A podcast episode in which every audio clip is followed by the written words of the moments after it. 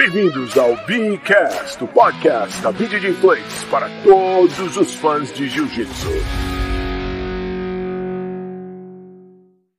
Para você, a meia guarda é uma opção ou é uma consequência? Para mim é consequência, sempre foi. Não, nunca escondi isso de ninguém. A un... Olha, vou, vou ser bem sincera aqui hoje, hein? Gravem isso. Manda, a única tá vez Vai, que vai, vai. eu fui fazer meia guarda na minha vida foi o Wall do Borogodó. Eu tava, indo lutar, eu tava lutando no europeu, se eu não me engano, foi a primeira luta que eu fiz com a Gabi Garcia, e ficou todo mundo, não, puxa ela pra meia guarda, vai dar certo, você vai ficar embaixo dela, ela não vai conseguir fazer nada, Peraí, peraí, vai peraí. Peraí, Já. mandou jogar meia guarda com a Gabi Garcia? Sim. Ah, Quem fez essa maldade Então, com você, hoje, hoje em dia, a gente entende que é a melhor posição dela, né? Ela mete a americana ali e adeus. Tchau. E só que, tipo assim, era na época que a gente tinha acabado de chegar na faixa marrom e preta, lutando Uhum. junto, assim. E, e foi a primeira vez que eu cheguei a lutar com ela. E então, e eu fazia guarda. Só que, pô, guarda fechada, não dava pra fechar a guarda, não dava. Aranha era muito difícil. Então me mandaram fazer meia guarda. Logo eu, que nunca fiz meia guarda na minha vida Minha inteira. Nossa senhora. ah, Então foi tipo um suicídio, vocês podem imaginar, né? O- a cena foi um suicídio. A partir dali eu falei, gente, realmente meia guarda não é pra mim, isso é só uma consequência terrível, aliás, uma triste consequência, porque realmente não é o meu jogo. Mas eu confesso que quem, quem faz meia guarda é, é chato, viu? É chato, fica ali na meia guarda pra quem tá passando. Quem faz meia guarda bem tem um, tem um joguinho ali bem perigoso. quando eu comecei no jiu-jitsu, eu gostava de fazer guarda, guarda aberta, guarda fechada, guarda aranha e tal. E aí, com o passar do tempo e dos quilos a mais também, eu comecei a passar mais e tal. E aí eu fiquei com muita dificuldade de fazer guarda, sabe? Porque eu nunca tive uma mobilidade muito grande e tal. E as guardas que eu me encontrei foi a meia. Então, assim, eu gosto de fazer meia por baixo, né? De fazer meia guarda, né? É, eu acho que é uma guarda que eu consigo me virar bem, assim. É, acabo indo para deep, acabo indo para profunda e tal, eu consigo me virar bem assim na minha guarda. Não é para mim não. Algumas vezes ela é é por escolha e não apenas por consequência, sabe? Há quem goste de jogar de meia guarda e, e busca meia guarda. É, é- é- os caras são especialistas e tudo mais. Mas se você parar para analisar a posição, é a sua última barreira entre alguém passar a sua guarda e conquistar os três pontos. Então, cara, eu acho puxar de meia meio que suicídio, sabe? é? Tem gente que é muito habilidoso, pô. Inúmeros exemplos aí, Bernardo, é, Lucas Leite e tal. Esses caras são especialistas em meia guarda e eles se sentem super confortáveis, ainda se bobear, mais confortáveis que fazendo uma guarda fechada, uma guarda laçada. Mas puxar para meia guarda. Eu fiz esse questionamento, Arthur. Agora, desculpa te interromper, mas Pois eu, não, pois não, pois não. eu fiz esse questionamento assim, pô, mas o, o cara, é, a meia guarda, ele já tá meio passado. Aí Sim. me responde, o cara que me fez a, que faz meia guarda me respondeu assim, mas eu já tô com um gancho das costas. Uhum. É, é, é, já tô com um gancho das costas. Então, assim, me quebrou o argumento, sabe? Pois é, mas se tu parar pra pensar, é, o, é o, o último artifício, a última barreira que você tem entre o cara fazer um ponto. Você tem que ser muito, muito, muito confortável jogando de meia guarda, e inclusive contra quem você tá lutando, né? Às vezes o cara é muito forte, muito pesado, tem a perna, consegue chutar muito bem, ou então a perna é curta, o pé é pequeno, sei lá, tem uma porrada de, de, de artifícios que o cara pode usar para conseguir passar a guarda muito bem. Às vezes o cara é especialista em fazer o, o, sei lá. Então, você fica- acaba ficando exposto na meia guarda. É lógico que o cara, quando é especialista, como bem falei antes, é, ele está acostumado, ele tem inúmeras defesas e artifícios e técnicas para poder usar a meia guarda bem e poder trabalhar dali, só que é a última barreira. Puxar de, de meia guarda é um negócio meio loucura na minha parte, né? Que os especialistas sempre me provam errado, como eles, como eles têm feito ao longo dos anos, mas para mim puxar de meia guarda ou buscar a meia guarda é meio loucura. Se der para fazer a fechada, faz. Aham. Der para fazer a laçada, é um pouquinho mais seguro do que a meia guarda. Gosto bastante, mas eu queria falar que essa pergunta ela leva a gente para a ideia da, da beleza do jiu-jitsu, né? O jiu-jitsu, ah, de acordo com o biotipo, com preferência, com personalidade, vai ter gente que vai falar: eu não chamo para meia nem por dinheiro. E tem gente que já se enxerga ali, aí você vai criar um, um Celcinho Vinícius, um Xande, um, um Lucas, né? E, e você vai ver essa beleza do jiu-jitsu que é infinito e, e que supre todas as necessidades de todo mundo. A minha história com a meia guarda foi porque eu frequentemente sou o homem mais velho do tatame, ou, ou eu tô sempre fazendo rola com homens né, e mulheres, metade da minha idade, dobro da força, da explosão. E eu comecei a notar, eu, eu vim de outra arte marcial, né, no passado, e a ideia era a porradaria. E eu comecei a notar que eu não tinha mais o gás de seis minutos com a molecada. E a meia guarda foi o jeito que eu encontrei de colocar um, um pace, um, um, ritmo na luta que eu pudesse ser agressivo seis minutos, né? Para não tomar giro. Eu comecei a notar que eu lutava três minutos, três minutos e meio, e aí então os dois últimos minutos era só na oração. E eu não queria passar por isso todo santo dia. Aí a meia guarda foi um jeito que eu encontrei de diminuir a velocidade e o giro do, dos atletas mais novos. Eu faço até hoje, eu, eu chamo para meia até hoje. Eu sou fã da meia guarda. Eu tive uma transição muito difícil, né? Porque eu, eu saí do judô e já entrei na faixa azul no jiu-jitsu, né? O meu professor já colocou eu para competir de azul no jiu-jitsu. E eu tinha pavor de colocar as costas no chão, né? Então, para qualquer judoca que, que treina Neuazá, sabe que colocar as costas no chão é sacrifício. Tanto é que as técnicas que você coloca as costas no chão, todas são sutemil azar, né? Técnicas de sacrifício. E então a minha adaptação foi assim, foi tensa. Para mim foi tenso, mas eu descobri na meia guarda um leque de transição e de variação inesgotável. Praticamente é, a meia guarda ela te leva a todas as outras guardas, né? E principalmente se, se falando de reposição de guarda, né? Quando o seu adversário ele vence aquela construção que você fez, ele começa a desconstruir. Geralmente a meia guarda é uma boia salva-vida num mar revoltado, né? Fui até meio filósofo agora. Poético. Foi brilhou, brilhou, brilhou. Mas, brilhou, brilhou. olha, Tirou mas é assim. Valeu, Bia. É, é a guarda que tem salvado a minha vida, né? Como o Marcelo falou, eu saio na porrada com os meus atletas lá, é, são seis minutos, né? E às vezes eu encaixo, né? Uma fechada, uma laçada, uma aranha, e, e eu fico assustado com, com a pressão e a velocidade com que eles desconstroem tudo aquilo que eu consegui construir, né? Então, eu, eu sempre me vejo caindo ali numa meia guarda, e graças a essa meia guarda eu consigo reconstruir todas as outras guardas. A gente tem um fatorzinho aí que na meia guarda o nosso oponente também pode atacar, não é isso? A guarda fechada é mais difícil, a guarda aberta é mais difícil, enfim, né? Na meia guarda existe esse fator. Mas, como tudo no jiu-jitsu, tudo que se treina, você fica bom. Certo? Se você treina muito a meia guarda, você vai ficar bom naquilo. Mas também, como no jiu-jitsu, tudo depende de quem está fazendo e de quem está levando. Né? Eu sou muito bom de meia guarda, vou jogar meia guarda para o Roger Grace e provavelmente não vai dar certo. Entende? Então, assim, depende com quem você está jogando. Então, entra o lance da estratégia também de luta, né? A meia guarda, ela, ela é um, um, pouco confusa, dependendo do, do jogo que tiver embaixo da movimentação que se faz. Se o cara vai para profunda, se o cara trabalha um tipo de raspagem que você não está acostumado, né? Então, é difícil você, como atleta, né, Bia? Você que é um atleta de elite, assim, você ficar especialista em tudo não dá, é muito difícil. É, não dá. É verdade. Né? Então, você é. acaba deixando de lado algumas coisas, né? Isso, eu me coloco bem como, como o Feu falou, né? Tipo, de meia guarda, assim, eu uso muito para repor, tipo assim, ah, botar na X, one leg, é, uhum. usar ali o Unishield para recuperar a guarda fechada, coisas desse uhum. tipo, né? É meio que meu salva-vidas, mas não é uma guarda, tipo assim, ah, Bia, você vai, tipo, entrar na meia profunda para raspar? Não, não vai ser minha opção, mas, tipo, se eu cair ali, eu vou, tipo, ter que saber me virar. Tá, eu vou mostrar uma foto aqui essa foto apareceu esses dias aí para mim. E aí vamos ver o que, que vocês acham, se vocês usariam ou não usariam. O que, que vocês acham desse modelito aí?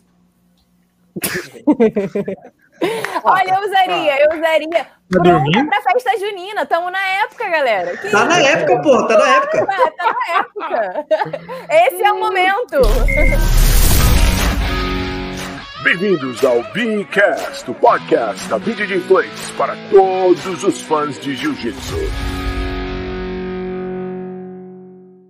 Me fala aí, você que é da moda, me fala aí, você que entende de moda, qual a sua opinião desses novos kimonos fashion que estão aparecendo por aí? É tendência? Isso é bom? Afasta a gente das nossas raízes da arte marcial ou não? É legal? O que você acha? Olha, para ser bem sincera, é, acho que acredito como você também, né, Ronaldo? A gente vem de uma academia muito tradicional, né? Academia Grace. Uhum. Uhum. E assim, a gente segue as regras e tal.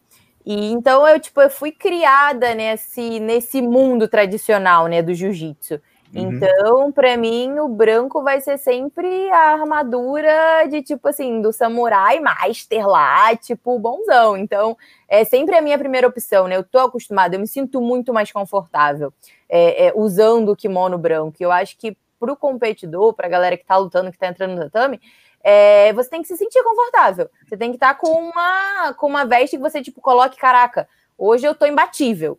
Então, é, é como eu me sinto. Mas, cara, tem a galera agora que quer, tipo, que quer causar, né? E tipo, ó, tô aí, tô na moda, tô colorido e tal. Uhum, uhum. Tipo, no meu caso, não, não é o que cabe. Tipo, até kimono rosa. Tipo, eu usei, usava, tipo assim, tirava uma foto no dia lá Internacional da Mulher, alguma coisa do tipo, Sim. e não usava uhum. com frequência para treinar, porque não é o que me, me deixa confortável, né? Uhum. Mas, em contrapartida, eu já usei kimonos, por exemplo, que tem aqueles desenhos internos. O kimono é todo branco e tem desenho Sim, interno. É legal. Pô, fica uhum. legal, fica bacana, pô, é maneiro. Então, te dá uma inspiração ali na hora que você vai vestir, você vê, sei lá, tipo, tinha kimonos que tinham samurais mesmo desenhados dentro, tem kimono que tem dragão, enfim. É, tem vários modelos hoje em dia que tem esses desenhos por dentro. Eu acho bacana, porque continua o kimono tradicional por fora. Uhum, Agora, uhum. muito colorido assim por fora, eu nunca gostei, né? Tinha época daquele kimono camuflado, teve uhum. época daquele verde cocô, vermelho. Tipo assim, é eu nunca usei esses kimonos porque nunca me deixou confortável.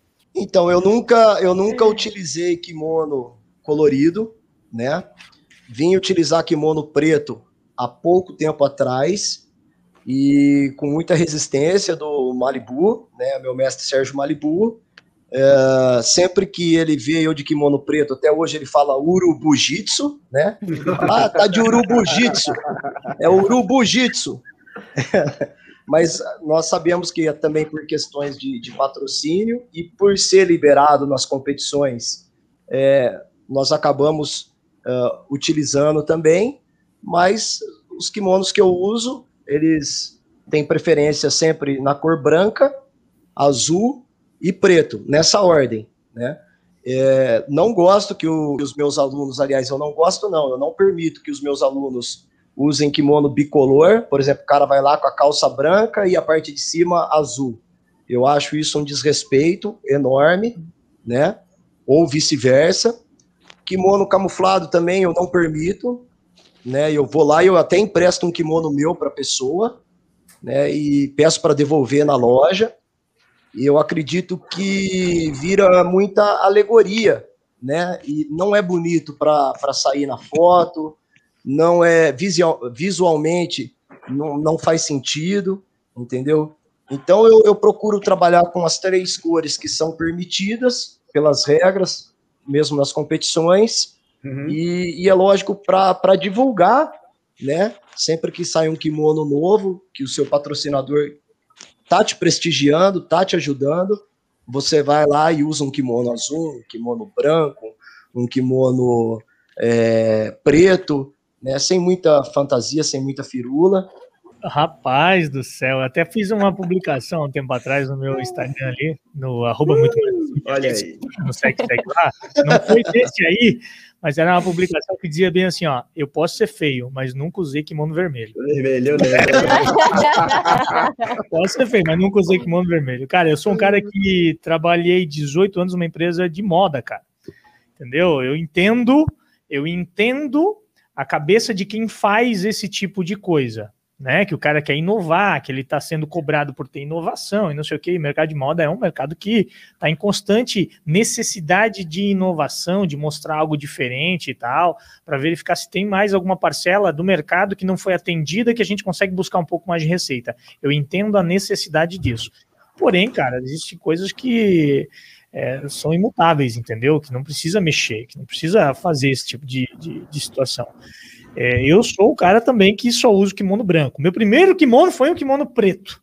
O único kimono que eu tinha, é, é que, eu, que eu tive, aliás, é, que não foi branco. Ah, eu tive um azul também. Tive um azul que eu ganhei. Ainda não foi eu comprei, mas o meu primeiro kimono foi preto e depois de lá, então, somente branco.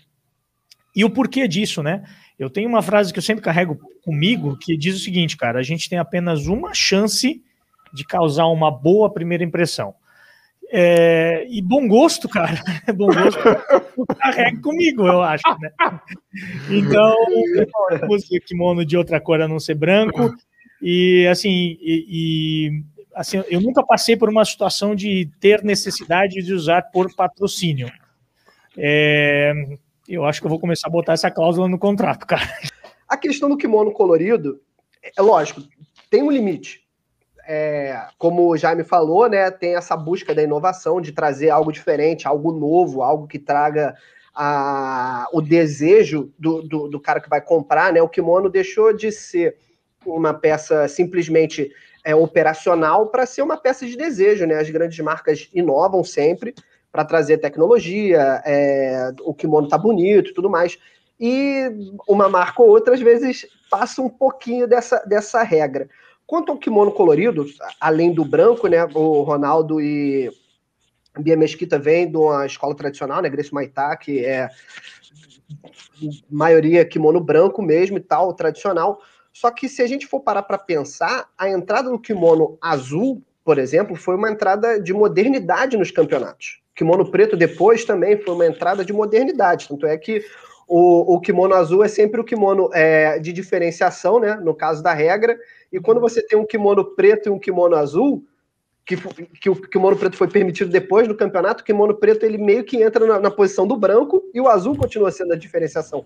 Porque ele entrou ali no jogo e, e misturaria as bolas na hora que fosse a, uhum. a, a questão do árbitro. Só que eu acho que entra a pergunta é até onde pode ir a inovação do kimono.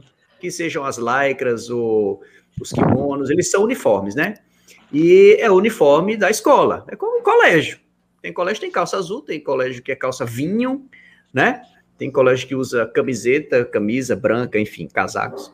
E o kimono, é, na, eu tenho a minha opinião, mas cada escola também tem a sua regra, né? Então, cabe dentro da regra. Como diz a Bia, né, gente? É de uma escola muito tradicional, que, que preserva essa coisa do uniforme, né? De ser mais, mais o branco, inclusive. Eu, particularmente, prefiro o branco do que qualquer outro. Se fosse todo mundo branco, eu acharia bem mais legal. Clean. É, mais clean, né? Mas, e eu acho que, e, e na verdade, o, o kimono tem essa simbologia, né? Dentro da arte marcial, né? De pureza, de espírito e tudo. Ele vem disso também, né? O que está acontecendo com o jiu-jitsu é que a gente quer que o jiu-jitsu cresça, a gente está trazendo gente de todas as tribos, povos e raças, e a galera vem com, su com as suas tradições, né? Então, acho que o jiu-jitsu está tentando, com o crescimento, as marcas estão querendo inovar para ganhar um pedaço do mercado, ganhar sua fatia, e a gente vai ver é, esses exageros, essas exuberâncias, assim.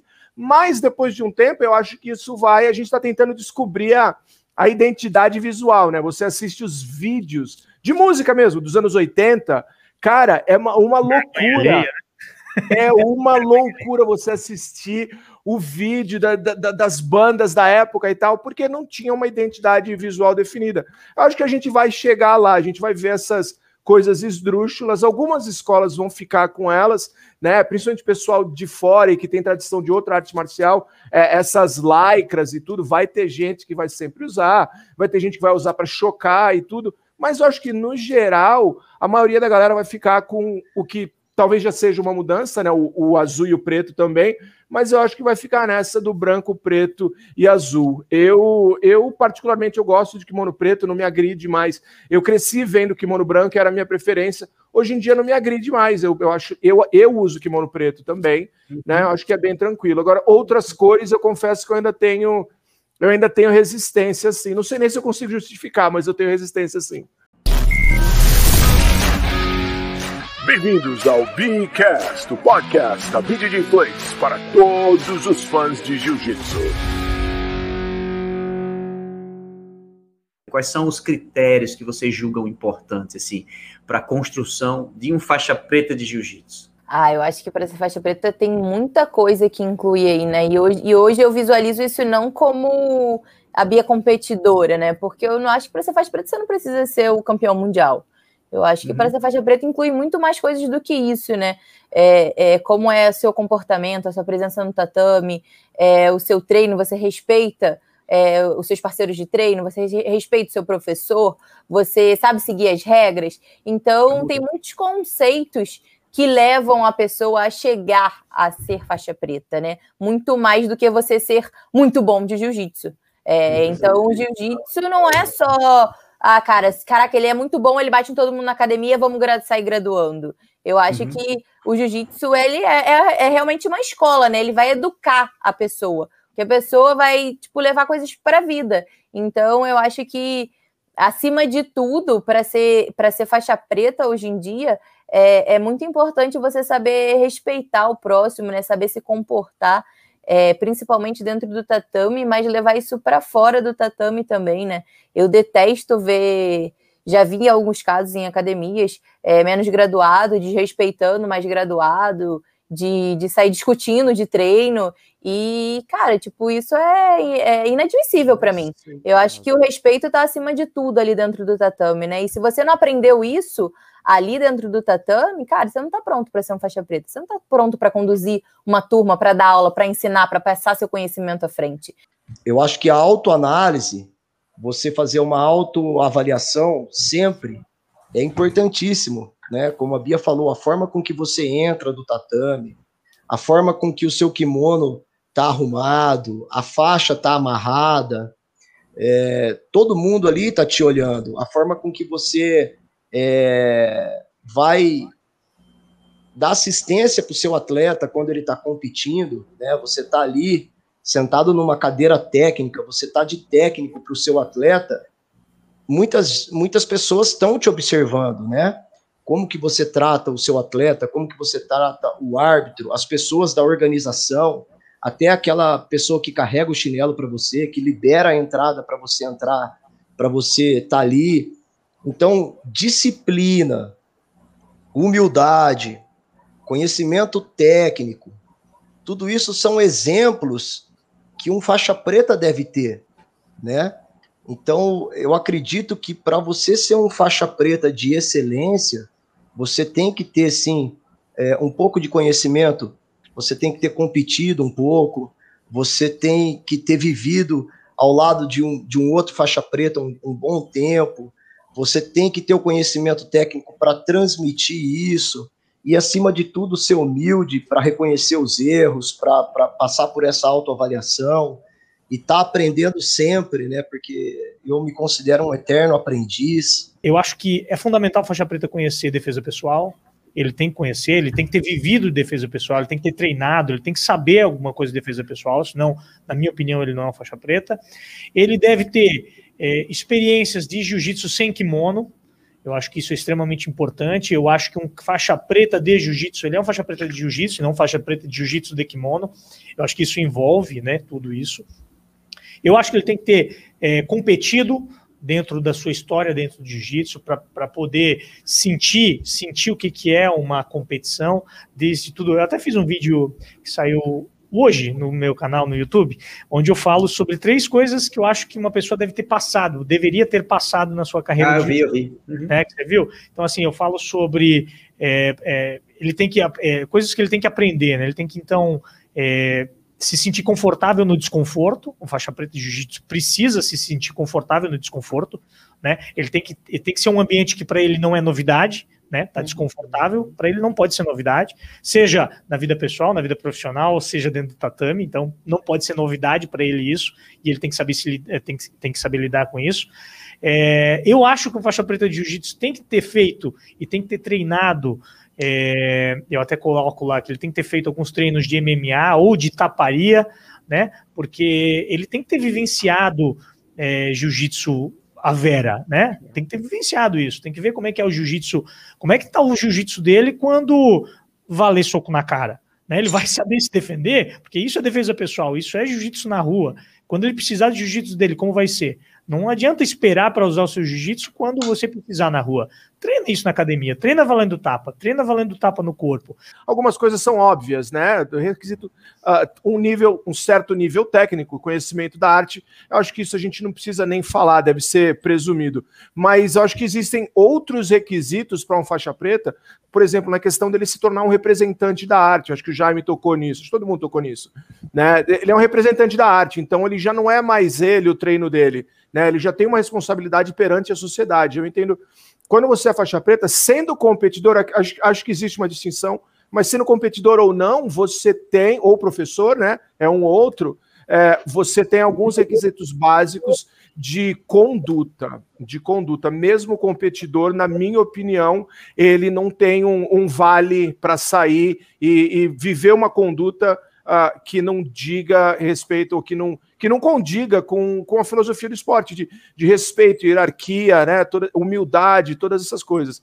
Né? O faixa preta, ele sendo competidor ou não, ele acaba se tornando um líder, ele é visto como exemplo, ele é visto como modelo, as pessoas querem ser como ele em um aspecto ou outro e tal. E eu acho que quando você está formando caráter, influenciando as pessoas, você já está vivendo num âmbito que é acima do seu individual. Então, o Xande põe da, dessa maneira, ele fala, o Xande, né, o professor Xande Ribeiro, ele fala, Marcelo, o, o, o faixa preta, ele se torna um guardião da sociedade, né, porque ele tem um poder, e o jiu-jitsu é quase que um superpoder, né, uh, e, e você tem isso, e aí então você vai usar, eu creio, a minha convicção pessoal é que o líder ele se mostra não no, no impor das regras dele, da força dele, mas ele se mostra através do serviço que ele presta para aqueles que estão ao seu redor. Primeira coisa, acho que tem que definir o que é jiu-jitsu. Né? Porque às vezes para uma pessoa significa uma coisa, para outra outra. Então, é, o que, que é jiu-jitsu? Para mim, o jiu-jitsu é um conjunto de coisas, né? Tecnicamente falando, né, apoiando aí o que o Jaime falou, a questão do senkimono, a questão do... O jiu-jitsu, ele tem golpes traumáticos, né? Ele tem cotovelado, ele tem chute, ele tem, né? Ele tem o famoso pisão do jiu-jitsu, né? Quedas também, tem muito atleta que estão acostumados a jogar guarda, ele nunca troca uma queda, ele não sabe dar uma queda, então ele chega na preta sem saber dar uma queda, sem ensinar, não sabe ensinar uma queda, porque não faz. Hum. Né? A defesa pessoal nem se fala, né? Então, para mim, como tecnicamente falando, isso tudo engloba o jiu-jitsu, e eu acho que o faixa preta ele tem que ter a noção de cada coisa dessa. Ele não vai ser especialista, até porque não tem como ser especialista em tudo, né? Mas eu acho que ele tem que ter uma noção geral de todos esses, esses itens. Fora a questão técnica, aí a gente passa para a questão de ser um professor, né? É, de, de, você você está num caminho para se tornar um mestre de jiu-jitsu. O que, que é um mestre de jiu-jitsu, cara? O mestre de jiu-jitsu é aquele cara que sabe fazer vários armlocks, chaves de braço, não é isso, né? É muito mais complexo do que isso. Você sentar para conversar com o grande mestre Flávio Bering, por exemplo, você vai, você vai ter uma aula de várias coisas que não necessariamente estão ligadas a, algum, algum golpe de jiu-jitsu. Então, essa construção, ela vem, na verdade, desde a da sua faixa branca. Então, desde a sua escolha de um professor que tem esse, esse pensamento, né? Então, você vai sendo moldado dentro daquilo ali, você se torna um faixa preta também, nesse sentido de querer, é, de respeitar as pessoas, de passar o conteúdo à frente, de você ensinar todo mundo, né? De você ser uma pessoa agregadora dentro da academia. Primeiro, eu quero dizer que, por padrão, eu chamo todos os faixas pretas que eu conheço de professor, por padrão. Eu acho que, independente se o cara pegou uma faixa por ano, sei lá, o cara foi campeão mundial em todas as faixas. Aí ele pegou a faixa preta em cinco anos. Vou te dar um exemplo. Ah, pegou em quatro, cinco, que seja. Eu chamo aquele cara de professor. Porque para você conseguir chegar a um título mundial na faixa preta no adulto, que não tem juvenil, obviamente, você fez um intensivo de jiu-jitsu. Você passou muitas horas no tatame. Você teve que aprender jiu-jitsu de uma forma mais intensa, ter muita rodagem. Então você acaba aprendendo não só o jiu-jitsu esportivo, as técnicas, a, as, a, as pontuações e tal. Você acaba aprendendo a lidar, a viver o jiu-jitsu. Você passa a ver a vida como o jiu-jitsu ensina, as superações, uhum. é, a forma de você lidar com com dificuldades. Então, acho que o, o jiu-jitsu ele pode ser sim uma forma aprender de forma rápida, dependendo de como você você aborda ele. E o professor de jiu-jitsu, ele não vai. Nem todo professor, todo faixa preta de jiu-jitsu é bom lecionando. Vamos lá. Tem professores que são muito bons competindo, mas às vezes não sabem dar uma aula. Dão uma aula, mas não tem o mesmo capricho de um outro professor. Acho que tem dois tipos de professores. Tem um professor que se especializa em dar aula e tem um professor que é competidor. Às vezes tem um que é bom nos dois, mas nem sempre é o caso. E o fato de ser um. Ah, chegou na faixa preta e nunca competiu. Eu acho que é falho. Eu concordo com o Jaime, mas ter competido muito, ter sido um competidor, ah, existe isso. Ah, vai ser faixa preta, o cara é faixa preta, mas ele nunca foi competidor. Eu conheço professores de jiu-jitsu que são exímios é, é, instrutores e que não foram é, aptos a, a, ganhar grandes títulos no jiu-jitsu. Então, eu acho que é uma conversa muito importante que o faixa preta de jiu-jitsu ele tem que levar consigo a responsabilidade. Ele é um, um bastião do esporte, né? Ele tem que, tem que levar consigo não só as técnicas como a filosofia. Então, para ser um faixa preta de jiu-jitsu, ele tem que saber jiu-jitsu, ele tem que saber da história do jiu-jitsu e tem que saber passar para frente. Bem-vindos ao Beacast, o podcast da BJJ Place para todos os fãs de Jiu-Jitsu. Qual é a hora certa de sair do adulto? Assim, tem a hora certa ou é a hora ou cada um tem o seu momento? É, eu acho que é bem por aí, sabe, Ronaldo? É, muita gente me pergunta, inclusive, isso, ah, Bia, você vai lutar no Master, vai continuar no adulto e tal. E para ser bem sincera, eu hoje eu me sinto muito bem lutando de adulto, sabe? Eu ainda não, eu ainda não vejo. Claro que, pô, lutar de Master também vai ser uma guerra, vai ser uma guerra. Não adianta, não tem para onde correr hoje em dia. Então, enquanto eu estiver me sentindo apta e bem para estar tá lutando ainda no adulto, eu vou, acho que eu vou continuar, sabe? É claro que, por exemplo, o Mundial de Master, cara, é um evento irado. Então, tipo assim, se tiver que participar, eu vou participar. Vou no Mundial de Adulto, vou no Mundial de Master. Então, tipo assim, é, eu acho que tinham, eu tinha, né, na verdade, um pouco de preconceito aí, nessa de tipo, caraca, voltar demais, meu Deus. Mas agora que chegou mesmo o momento, é, eu acho que isso passou, sabe? E enquanto eu estiver me sentindo bem para lutar de adulto, eu vou lutar de adulto, mas se tiver que lutar de master também em algum momento, eu vou sem problema nenhum. Eu acho que vai mesmo de cada um, do quanto cada um está se sentindo bem e preparado aí para para assumir os trintão. então, assim, eu acho que vai muito, muito de como realmente que a Bia comentou, de como o atleta se sente. A gente tem exemplos assim é, é, absurdos dentro do jiu-jitsu de que idade é apenas um número, né? A gente pode falar, por exemplo, que o André Galvão ganhou três mundiais sendo master. A gente pode falar que o Xande Ribeiro ganhou um Mundial sendo Master. A gente pode falar do Cobrinha. O Cobrinha fez o que ele chama lá de Super Grand Slam em 2017, sendo Master, com 38 anos de idade. Ganhou é, é, Mundial, Europeu, ADCC e Brasileiro. Tem mais alguma coisa. O Pan-Americano e Pan também. Ganhou cinco, fez isso tudo com 38 anos de idade. Idade é apenas um número. Não, a Bia falou tudo, né? O Jaime complementou. Eu acho que tudo é estado de espírito, né? Eu comecei a competir com oito anos de idade por livre e espontânea pressão. Sempre tive muito medo de competir, mas cheguei a ser atleta de alto rendimento de judô. Não tinha opção. Meu pai e minha mãe queria que eu lutasse, meu professor queria que eu lutasse. E eu sempre lutei com muito medo, mas eu sempre lutei muito, né? E quando chegou nos 30 anos de idade, eu já estava bem saturado de competição. Foi quando eu resolvi é, casar, ter filho e abrir um projeto social, né? Então isso somou aquele sangue de, de competidor que eu tinha, mas uh, devido a ter feito muito isso a vida inteira, eu cansei, né? Eu cansei e eu acho que o estado de espírito é tudo, né? A vontade, a garra é, de você entrar para competir fala mais alto do que qualquer outra coisa, muito mais alto do que a idade. Né? E o tempo que você tem para se dispor a não servir de degrau para ninguém, né? Porque é a mesma coisa você competindo na sua infância, na sua adolescência, no adulto ou no master, é, você não quer servir de bucha para os outros, né? Então você ou você se dedica àquela vida de atleta que você sempre teve, ou chega uma determinada época da sua vida que você fala não, eu vou dar aula, né? Eu vou formar atletas, entendeu? Então vai tudo da vibe, né, Bia? Nós temos que estar tá na vibe e conseguir Exato. conciliar todas essas coisas, né? Você pega o Barbosa, né? ele está conciliando muito bem, né? O mestre Barbosa, ele tá, ele conseguiu chegar numa maturidade onde ele consegue tocar as aulas dele, ter a privacidade do treino dele e fazer grandes lutas que nós, nós aqui do outro lado assistimos. Tecnicamente, nós aprendemos muito.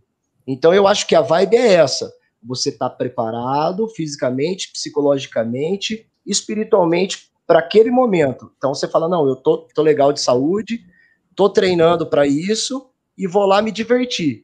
Essa é a parada. Mas a diversão, ela envolve, é lógico, pô, a competição. Então, ninguém quer ficar ali entrando e servindo de bucha para os outros. Cara, a gente sempre fala, quando a gente fala dessa discussão, a gente fala sobre a condição física, né? É, vai do atleta, ele consegue ainda lutar num certo nível com os adultos ou não. Mas também, além disso, é claro que eu concordo com o que vocês falaram, tem atletas que sim, que não mas acho que tem a questão também do que você já conquistou na carreira. O Feu, por exemplo, começou muito cedo, quando ele chegou nos 30, do jeito que ele falou, parece que já estava basicamente satisfeito, ele já estava com outros planos na vida também, já tinha alcançado algumas coisas. Eu acho que isso conta muito também. Se o desejo ainda estiver lá, e você estiver se sentindo bem de lutar no adulto, é, alguns nomes foram falados aqui, ainda tem, ainda tem o Cyborg, Cavaca ganhou os mundiais também já uh, no adulto, que o Cyborg fez ano passado foi uma, uma atrocidade, uma violência contra a nova geração. Né? Então, tem a questão também do, dos planos da carreira, né? E hoje em dia a gente fala que ah, eu vou para o Master porque talvez seja um pouco mais fácil lá. Você vai ter, se essa é a tua ideia, você vai ter uma, uma surpresa desagradável no Mundial de Master, porque a galera acima de 30 também tá voando. A questão do master e do adulto, é, a gente tem alguns exemplos aí. Pô, o que trouxe isso à tona foi a gente ter Paulo Miau e João Miau lutando de masters, cara. A gente passa a se sentir velho, né? O João e o Paulo a gente acompanhou a carreira dos caras já desde a faixa colorida, lutaram de adulto, faixa preta e bateram em todo mundo, depois lutaram de master, pô, o Paulo lutou de master no World Pro, o João Miau lutou de master no, no Gui, e a gente vai vendo como é que a evolução do jiu-jitsu vai indo. É como os colegas da mesa falaram aí, é complicado a gente falar qual é a hora de ir para o Master ou não, é como está se sentindo, de fato, mas a gente tem que lembrar que no Master não tem moleza, como o, o próprio Marcelão falou. Não conheço ninguém que falou assim: ah, minha categoria de Master está muito complicada, acho que eu vou descer para o adulto.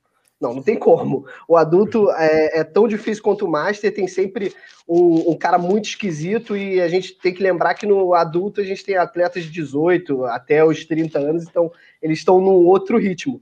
Agora, tem atletas de Masters que lutam no adulto que, pô, são. É, pô, o Wellington Megaton.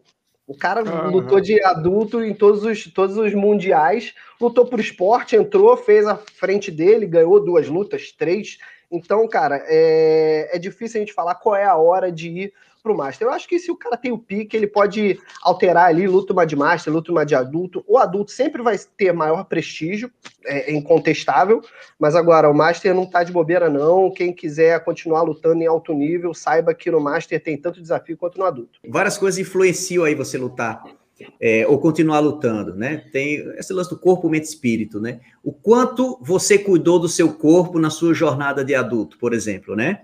Quando você é chega no master, quando você faz 30 anos, como é que o seu corpo está? Né? Quantas lesões você sofreu? Você cuidou dessas lesões ou não? Né? Eu acho que o fator genético também existe, que tem gente que tem uma genética muito boa, né? Que mesmo numa certa idade ele tem, tem uma condição física é, é, é muito é, forte, vamos dizer assim, então, acho que são vários fatores, e o, o, cara, o espírito é também essencial, né? Você se sentir jovem, né? Porra, eu tô bem, eu vou lutar com essa galera, eu tô nem aí para idade 30, 32, 35, para mim não importa, né? Uhum. Acho que essa, essa sensação, esse conjunto de coisas aí, né, que é, te ajuda aí a se manter é, na categoria de adulto.